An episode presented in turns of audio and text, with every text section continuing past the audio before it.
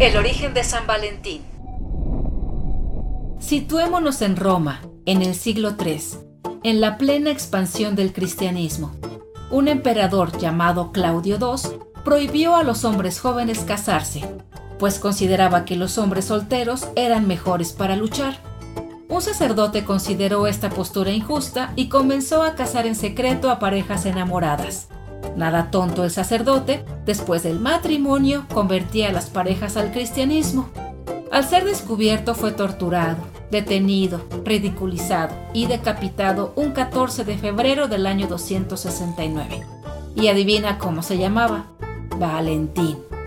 Así que la práctica de celebrar el 14 de febrero en América Latina nos llegó del mar, de aquellos hombres blancos y barbados que llegaron a estas tierras y vinieron a crucificar al indio. Pero no lo digo yo, así lo dice Eduardo Galeano en uno de sus relatos de Memorias del Fuego. A mediados del siglo XVIII en Inglaterra se popularizó el intercambio de cartas en San Valentín. Esta idea se masificó en Estados Unidos en el siglo XIX, gracias a la aparición de fábricas que producían exclusivamente tarjetas y postales de amor. Al parecer esta celebración, adoptada por el imaginario colectivo, tiene sus orígenes en la antigua Roma.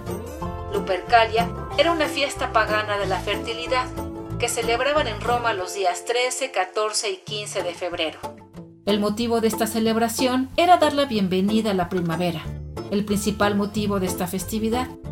Los hombres se desnudaban y sacrificaban una cabra y un perro, tomaban tiras de cuero de los animales sacrificados y con ellos azotaban a las mujeres jóvenes para promover la fertilidad. Sí, escuchaste bien, las azotaban para promover la fertilidad.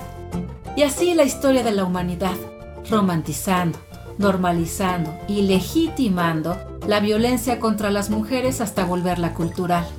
Lo interesante del origen de esta festividad cristiana, que repetimos de manera automática, es que desaparece del calendario litúrgico, ante la duda de su historia, pues al parecer hay otros dos mártires de nombre Valentín.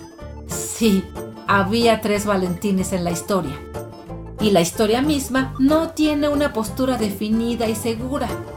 Si la historia misma no tiene una postura definida y segura, pues vámosla reconstruyendo, porque de aquí para adelante nos toca.